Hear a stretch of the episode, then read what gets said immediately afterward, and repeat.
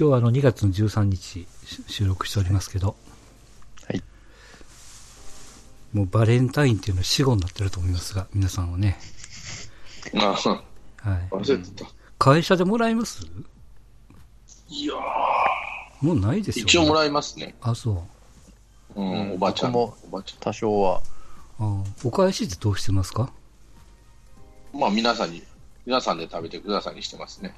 ああ、うん。うん。めんどくさいんで、一人一人やると。めんどくさいね。ほんとめんどくさいね。うん。うん。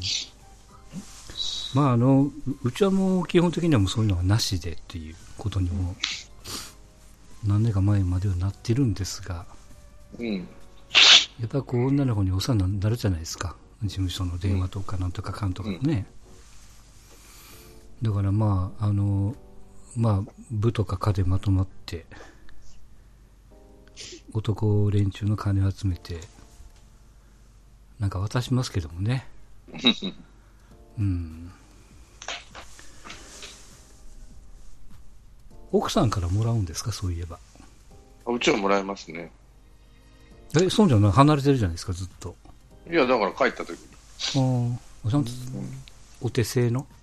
買い物？い。やいや、そんなんじゃ、そんなんじゃ。あの、甘いもんあんま好きじゃないんで、うん。大体日本酒買ってくるな。えー、うん。ジャンコさんどうなんですか？じゃないですね。ずっとないなずっとないの？そんなことないでしょ。いやー、どうですかね。記憶にないからもらってるか、もも まあ、最悪なことにもらってるかもしれないけど、記憶にないってやつですね。ああ。で、お返しの記憶はあるんですか？どうだったかな？返してるような、返してないような、なんかか買ってるような、あ買ってないような。あの、返しし、返しすぎて、それがバレンタインのものなのか、他のものなのか、混ざってんじゃないですかね。そうですね。ううんん。財布僕が握ってるんで、あれ買いたい、これ買いたいの許可が、いろいろ僕が出すんで、多分、あ、じゃあお返しでみたいな感じの、えー、なんか一緒、一緒くたになって、うんなんか、うん、記憶ないですね。あ、あれなのかね。えっと、要するに、ジャンコ家の財布は旦那が握僕がってると。僕がやってます。はい。で、今月の食費ってことで渡してると。そうそう、嫁は働いてますけど、その金はもう、あの、基本的に自分で使えばいいっていうスタイルで。あ、や優しいね。あ、そうか。うん。そうですね生活費だけか。食費とか、光熱うん、費とか。そうですね。そう、そういったのが僕が払う。まあ、渡して払ったりみたいな。え、奥さん感が仕事辞めたらどうなるんですか？どうですかね。仕事辞めたら、でも、うん、まあでもなんか、企業とまでは言わないですけど、個人でや、うんなんかやりたいことがあるみたいで、うんやってるんで、うんまあそうなりゃ多少収入はあるでしょうからね。いや、この前ね、その女の子の友達といろいろ話をしてて、要するに、奥さんの、えー美容院代とか、うんいわあゆるこう化粧品の類、うん。女性としての、えーな必需品的な、それもこう、デイリーで消化するようなものをね、どっちが出すんや、みたいな話になったわけですわ。うん。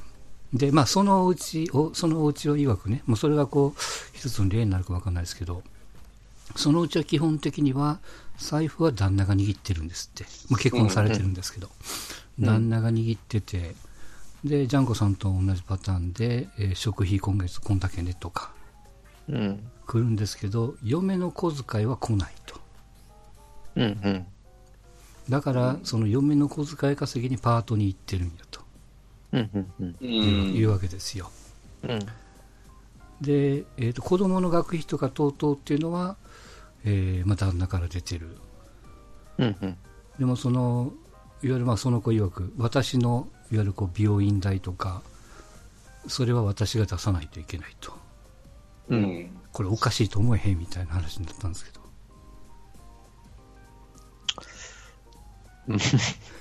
うん。で、まあ僕もその、どう肯定否定してやら分かんなくて、うん。まあ、あの、まあまあ、うちの、まあまあ、場合というか、あの、当時は、全渡しなんですよ、奥さんに。はいはいはい。全渡しで小遣いだけ返ってくるっていう。パターンですよね。だからまあ、その中で、えーまあ、自分でやりくりして、当然僕の散髪代とかも含めて、あなたが散髪でこの財布から出すんだったら、私もここからもらうよみたいな。うん。うん。こんな感じだったんで、その嫁のその美容院代が出ないっていう発想がなかったわけですよ。うちの場合はね。うん。うん。そんちゃんのもどどうぞ全渡しですか？でも完全に向こうですね。ああで、月々の、うん。えー生活費用を逆に奥さんからも返ってくるみたいなまあ感じです、ね。まあ、大体あの、ほとんど財布開かないようにしてますんで、うん。要はクレジットカードとか、はいはいはい。えーっと、スイカとかアップルペイとか、うん。最近じゃペイペイ、とかはい。ね。うん。そういうもので、もうとにかくペイペイもその銀行落としからチャージじゃなくてカード落としにして、うん、なるほどね。だからクレジットカードに統一をすると、はいはい。何をどんだけ使っとるかで自分でなんとなくわかるんで、うん。まあ、家計簿代わりじゃないですけど、そういうふうになるんではいはいね、はい。まあ、使いすぎたら怒られるし。ものすごく怒られます。うん ものすごいってこともないけど、あの、請求書がつ家帰ったら机の上に置いてありますから、バサッと開けて、見ろと。はいはい。うんでも微妙なのがあれですが、その女性のそういうその化粧品とか美容院とかって、まあ男からしたらどれぐらいの頻度で行ってるのか分かんないしね、ぶっちゃけた話。で、基本だから、あの、基本的にはやっぱその求めれば求めるほど高いわけじゃないですか。うん。まあまあ、でも、そらね、あの、生活してるから、一応必要経費で、まあ、家の財布から出るのがまあ普通なんかいな、みたいな。うん。感覚を話すると、そうやろ？うってどう、えらい同調されてしまって、その人にね。うん。うん、うちは違うんやと。もうずっと愚痴を聞かされましたが。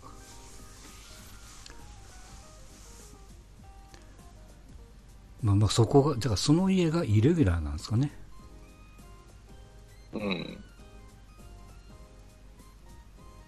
ジャンコさんとかだから働いてあるから、そういうものは自分で出してるってことなのかね。そうですね。基本的には全部自分で出してますね。その代わり、家事はうちは半、まあ、シェアはある程度してますね。食事作るのとか、皿洗い、いや、炊事場周りは僕がやってますね、基本は。へえ。偉いね。うん。うん。そう。洗濯掃除とかはやらないですけど、一切。うん。うん。さんだから飯を作って片付けは旦那がやるとか。僕が作りますね。僕がいるときは。あ、作るんや。へえう。ん。全然一人暮らし長いんで、全く苦じゃないんで、もうむしろその、えーきっかけがその嫁が料理作ると、その、あの、太るんですよね。何それ。ああ、カロリーが高いんだ。カロリ量ーが高い。が美味しい。へーそうなんですよ。かコントロールできないから、ねうん、コントロールできないから、もうもうめんどくせえなと思って、じゃあ俺が作るわっていう。で全然別に作れるから。いや、まあ、それうんつ、作れるけど、それやるとずっとやらんといかんもんね。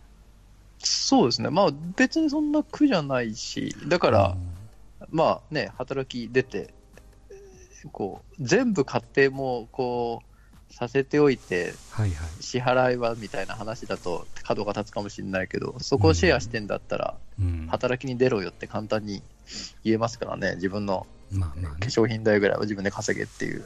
なるほどね。うん。そうか、じゃあその奥さんにどうやって説明したらいいんですかね。やっぱそれは、旦那にねだれと。うん、それかまあシェア、シェア、うん、まあきつかったらね、なんか家事をなんかどれか一つ、やってもらうとかまあ、それはだから自分がパートでやる代わりに、家の仕事を旦那に一つ二つ任せろと。うんそう。だから、家のことプラスオンされてるイメージなんでしょ、きっと、その方は。仕事が。まあ、オンパートに出てというか、結局、そのお金を稼ぎに出ないといけないっていううん発想みたいよね。うん。てりゃいい、ね、そこ、そこだから自分ちょっと違うから、ちょっと、そこで、あんまり言うと、旦那多分、そうですね。怒られると思うから、ごまかしましたが。逆に出ない理由が分かんないですよね、僕は。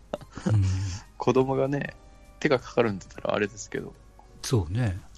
うん。まだ学生さんなんかな？うん。うん。まあね、まあ、それぞれの家庭の事情があるから何とも言えないですよね。こういうのって、角が立たない程度に。そうね。そう。を濁すのがそうね下手にこれが正解みたいな言い方をするとね、後で喧嘩して帰ってくるからね。まあ、人に、人っていうかね、そのうん、家、家によって違うし、俺なんか何にもやんないもんな。あ いいじゃないですか。本当に、何にもやんないですよ。ーいいね、その、あの、ね、犬じゃないけども、リードをこう、余裕、たらーんとしてもらいながら遊ばしてもらいながら、必要な時にこう、クイックイって引っ張って帰ってくるみたいなね。うん。はい。俺は何にもしないから、大丈夫かなと思うんで。まあまあ、それでうまくいってるからいいですわな。はい。うん。あダメなんですよ、うちの人。人にやらせるの。嫌いなんですよ。ちゃんとやあつちゃんと綺麗にというか、まあ自分のやりたいようにやりたいわけ。で、それで、俺、俺も子供の頃から母親に文句、食べるものに対してとかね、うん。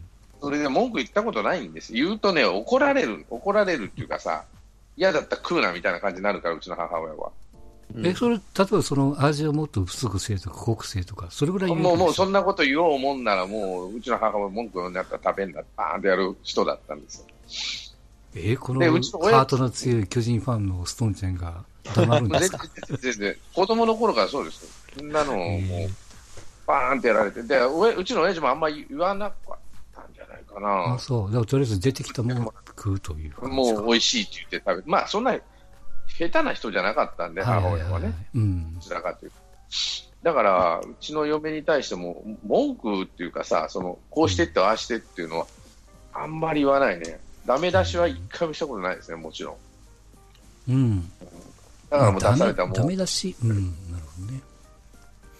えっと、例えばそのストーンちゃんが、まあ、こんなほじくり返しもあれですけど、ストーンちゃんが家に帰って、ちょっとこれ食いたいんだけど、みたいなリクエストなんかしないですか？必ず出してくれます。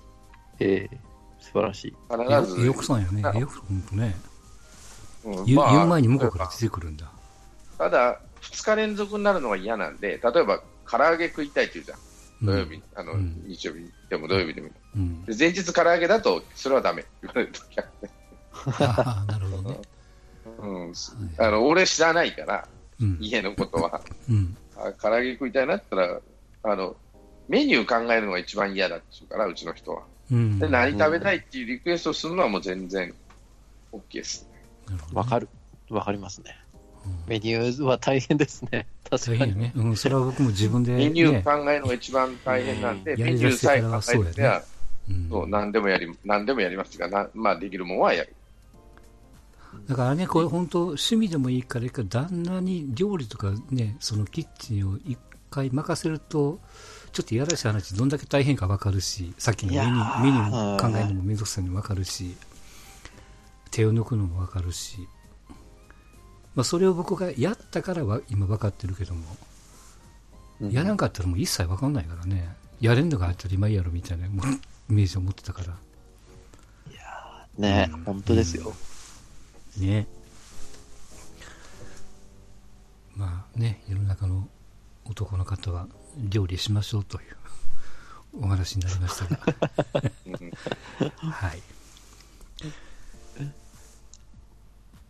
えーっとまあまあずっとこうドラマを見てるわけですがあのちょうどね先週末からドハマりしてるのがえーっとね This is Us っていうドラマがあるんです。うん。アメリカのドラマなんですけどうん。えーっとね、今ね、NHK の BS プレミアムで、水曜日にやってますわ。おううん。あの、アマゾンプライムにどっあの入ってますけど、まあ、それがあるから見てるんですけど、おう友達に教えてもらうと見てるんですけど、あの、まあ、設定が、誕生日が同じ、えー、36歳か、の男2人と女の子1人の話なんです。はい。で、まあ、誕生日が一緒以外に共通点が他にあるよっていう、まあ、それがあのストーリーになるんですけどその人らが生まれた当時の絵とか、えー、その36年前に戻ったり現代に戻ったり、えー、その36歳の主人公らが10歳の時にこんなことがあったよみたいな、うんうん、まあまあ本当にねえー、っとよくできてるなって思うドラマでえー、っとアメリカで今シーズン3まで行ってるんですよね、うん、で NHK でやってるのが今シーズン1で4月からシーズン2が始まるんですよアマプラがシーズン1はタダで、シーズン2はレンタルというか、金がいるんですけど、うん、はい。あの、珍しく金が、あの、金チャリンとしちゃいましたからね、もうね。シーズン2見るぞ、みたいな感じで。久々にこう、当たったドラマかなっていう。ちょっとあんまり、あんまり、そうそう、あんまり説明すると、あの、ね、ネタバレとか、まあ、見られなければいいんでしょうけど、いいんであんまり喋りませんけど、やっぱなんていうのかな、このアメリカのドラマって、そんなにこうひねってないというかね、あんまりこう日本のドラマみたいにこう細かいところを積み上げしてないというか、まあ、回数が多いから緩くできるんでしょうけどね、なんかいいんですよね。だから結局、見るのをやめてたの、グッドワイフっていう常盤貴子の原作のアメリカ版のやつもね、それもそれをこう見てると日本版のネタバレずっと出るんで、ちょっとやめてたんですけど、うん、結局それも解禁しつつ、最近ずっともうアマゾンさんにお世話になりっぱなしですよね。ちょっとこう、日本のドラマが ちょっと手を抜いてるというか、おろそかになってるなと。いう感じになってるぐらい、この This is Us と、それからまあさっきのあの、えー、The Good Wife か。この日本がもうめちゃくちゃ面白いなと。いう感じですよ。ちょっと、飯舘も僕もちょっと、ちょっと、ちょっとずつ遅れを取ってるし。あそうです。見ました。うん。うん。どんどんどんどんやっぱね、あの、まあ、ある意味滞納してきてるんで、うん。とりあえず撮ってるのは撮ってるんですよ、全部。まあ、後で見ようっていう形で。うん、ただ、なかなかその、レコーダーのスイッチ入らないっていうね。うん。うん。感じになってますよ。で、そんな、えー、ドラマを見てる合間に見たのが、なんか評判悪いって聞いてたんですけど、あの未来の未来っていう映画があってね、アニメなんですけど、うん、アニメーションかなあのー、えー、っと、監督ど忘れしましたけど、サマーウォーズとかね。ああ、なんかダサくてすごい叩かれてたやつそうそうそうそう。えー、っと、あれ、何やった？ああ、出てこ もうもうね、あの、アニメーションですよね。そう、アニメ、アニメ。化け物の子とかね。うん、化け物の子。うん、そう、あれは見たな。うん。いや、それでね、さっきジャンコさん言ったその、ダサくって言われてたから、どんなんかいなと思って見たんですよ。うん。うん、あの、まあ、要はその、えー、ある夫婦の家に、まあ、子供、男の子、3歳か4歳ぐらいの子がいて、そこにこう妹が生まれるって話なんですね。で下の子が生まれると、えー、いわゆる両親の愛情が全部子供にいっちゃうから自分相手してくれなくなると。でも構って構ってっていう、まあ、まあそんな話ですよ、うん、大雑把に言うと、うん、でさっきジャンコさん言ってもダサくって確かに言われてるんです。その、うん、えー、映画のサイトの点数なんかも3点切ってたりとかね。そんな点数は良くないんですけど、うん、まあ、何のことない。見てみたらね。あのだから子供を育ててきたあの当時を思い出せたりあその兄弟がいて上の子はこんな気持ちなんやって再確認をしたり、うん、だからそんなに僕その変な感じというかああなるほどねみたいないやめちゃくちゃ良くもないけど悪くもないみたいなね、うんハードルが上がってたんですかね。見えたんで。うん。何なのかね。なんかすごいボロクソに言われたもんね、この映画、そういえば。うん。うん、なんか、騙されたとか、世界観が違うとか。もうもっと言うと毎回そうなんでしょうけど、この声優は合ってないとか。なんか結構言われてましたよ。いやなん、別にそんなことないよって思ってね。うん。うん。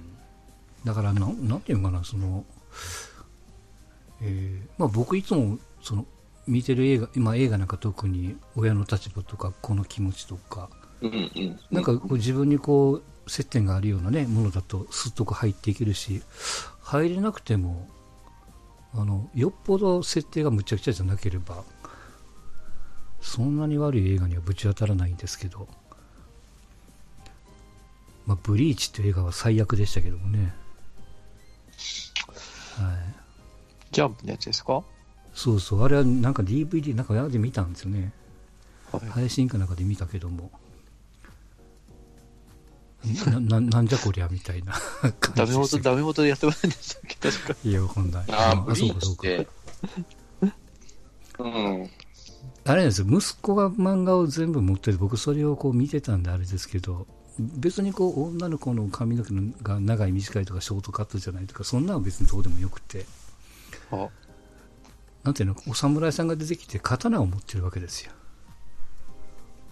で、その刀がちょっと申し訳ないけど、段ボールにしか見えなかったんで、もうそれでもう吹っ飛んじゃったっていうね、うん。ううんん。頑張って演技をしてて CG なんかもすごいなと思ってたりもしたんですけど、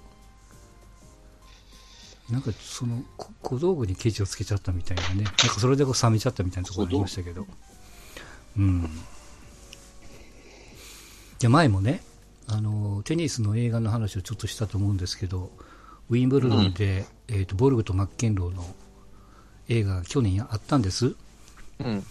ウィンブルドンで何時間、3時間か5時間かやりましたみたいな。うんうんまあ、最終的にはボルグがこう連覇するって、勝つって映画なんですけど、主人公の2人もすごくルックスも似てて、ユニフォームうんもそっくりに作って、ラケットなんかも、まあ、テニスもやってるっぽく見えて、あ、すごいなと思ったんですけど、うんうん。あのーこれ僕一回ちゃんまつさんに話をしたんですけど、唯一ダメだったのは、ここでも言いましたよね。なんか、ユニフォームのブランドのマークがなかったんですよ。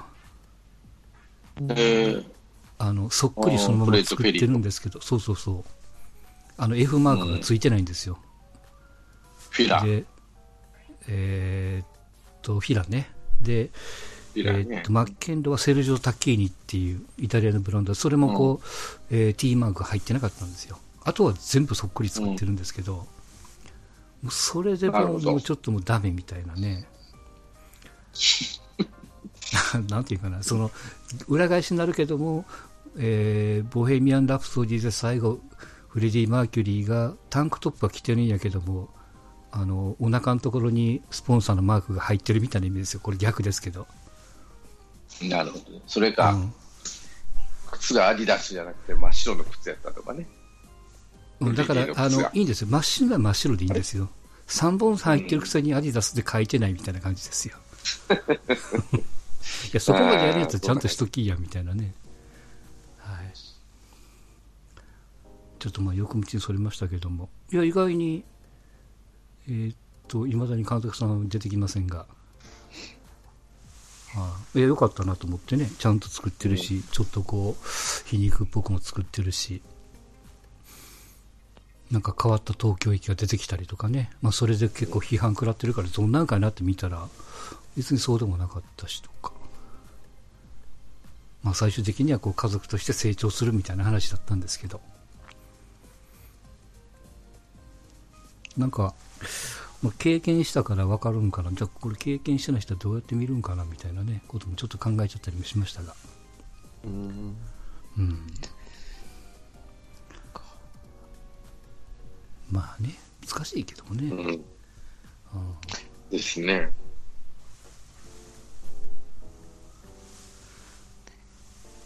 まあそういう映画を見ながら、さっきの This is Us をがっつり見ながら、はい、今日22月の13日、あの、ああいみょんの新しいアルバムが出てるんで、それもがっつり聴きながら、う ん。はい、毎日が手本当に広い、手忙しいっすね。手はい広く。やらせていただいてますよ。で、おまけにこの前グラミー賞があったんで、えーっと、今年はちょっと、まあ、しょぼいって怒られますけども、そんなにこう、まあ、メジャーどころというかね、うん。うん毎年のそのブルーノ・マーズとか、アデルとか、なんかそんな派手派手な人じゃなくて、うん。えーっと、なんとかガンビーノ、チャイルディッシュガンビーノっていう This is America っていう歌が一応まあ最優秀の曲だったんです。うん。で、この、まあこれがこう、えーっと、いいよって今賞をもらってたんですけど、このミュージックビデオを作ったのが、えーっと、ヒロ村井さんっていう人で、ああ。この人アメリカはね。そうそうそう。で、このヒロ村井の親父が、あの、うんユーミンのプロデューサーなんですよね。翼をくだくださいを作曲した人だね。そうそうそうそうそう。うん。あ、赤い鳥か。そうね。なんかその辺の人ですよ。うん。うん。で、このヒロ村井さんっていうのは去年かな。あの、アトランタっていうドラマで、えーっと、テレビ業界エミー賞という賞があるんですけど、うん。うん、それノミネートはされてましたよね。うん受賞はしてませんけど。あとは何？そのアル、最優秀アルバム賞が、えーっと、マスグレイブス、ケイシー・マスグレイブスっていう、ゴールデンアワーっていう曲、アルバムで、これちょっとカントリーっぽいんですよ。へえ、珍しいね。うん、そうそう。最近では。あのーカント昔はテイラー・スウィフトもカントリー歌手でしたよね、うんあねね。最近は変わってますけど。うん、なんかアイドアイドルになっちゃったけど、テイラー・スウィフト。そうそう。アイドルっていうのかな、そういうふうに、ポップな、な昔はね、そういう人だったけど。うん。だからまあそういうのも一応こう、まあちらっと聞きはしてましたけど、そういう賞取ったから、じゃあその人のアルバムもがっつり聴かんといかなと思って一応ね、聞き出してはいるしから、本当にもう頭の中があっち行ったりこっち行ったり、うん。そっち行ったりで、はい。忙しい中その隙間を抜いて、ストーンちゃんちょっと待っていただきたいんですけど、NBA を見てるっていうね、うん。ははいいはい。感じですが、はい。この NBA ですけども、この前オールスターの話をしましたけど、はいはい。まあ、最終的に、あれ、中継あったんですかね、やっぱり言ってましたよね、ジャンゴさんそうも言うようにオンデマンドでやってって、多分アーカイブもあるんじゃないですか。見てないですけどね。はいはい、見れてないですけど。一応こう、レブロン・ジェームスと、えー、ヤニスと、アゼト・クンポがはい。キャプテンで順番に引っ張っていったと、うん。はい、レブロン・ジェームスがい一番最初に指名したのがケビン・デュラント、まあ、去年と一緒らしいけども、うんうん。で、えーっと、ヤニスが引っ張ったのがステフィン・カリーと。はい。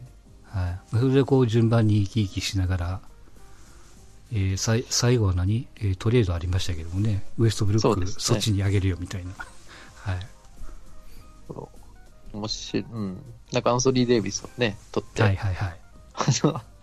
ど今。なんかごちゃごちゃ言われてたでしょ、確かね、ごちゃごちゃ。茶化されたというか、はい。そうですね。うん、まあね。まあ、やっぱりね、こういうやつを、こういうやつを日本でもやらへんのよね、本当に。うん。そうですね。面白いですよね。なんか分かりやすいし、こう夢があるし、なんかね、選手がまずければ監督が取り合いしてもいいのになと思ってみたりしましたけど、ね。野球なんかはね。うん。うん。まあそんなオールスターのそれがあって、まあこれが、えっ、と何日 ?20 何日？え、何日だったかな？もう、1週間後ぐらいじゃないですかね。来週の多分月曜とかに本戦があるはずはいはい、はじゃないかな。多分。い。そうだね。はい。で、その一方、こう、まあリーグ戦ですけど、ウエスタン、あの、おかげさまでサンダーが今4連勝です。4連勝中かな。すごいですね。いポール・ジョージすごいですね。めちゃくちゃあた、もう本当、ど当たりしますよね。あの、感激したのがこの前ね、2月の、えー日本だと10日か。うん。あのーロケッツ戦で、えー30点ぐらい空いてたのをひっくり返したっていうね、うん。やってましたよ楽。しい、楽しいでしょ、今、見てて。